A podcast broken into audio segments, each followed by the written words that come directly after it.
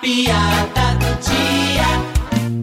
Muito bem, muito bem, continuamos aqui é, acompanhando, cobrindo a campanha do candidato Prometeu rumo à vitória. Ele que está vindo de um encontro com os trabalhadores do ramo de fabricação de linhas. Vamos falar aqui com ele. Ó, ó, candidato Prometeu, por favor, uma palavrinha rapidinha aqui. O senhor que anda muito ocupado, né? A campanha exige muito tempo do senhor.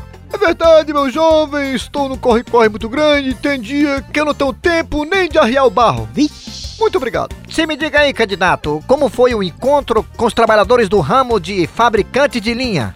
Sinceramente, eu achei eles um pouco enrolado.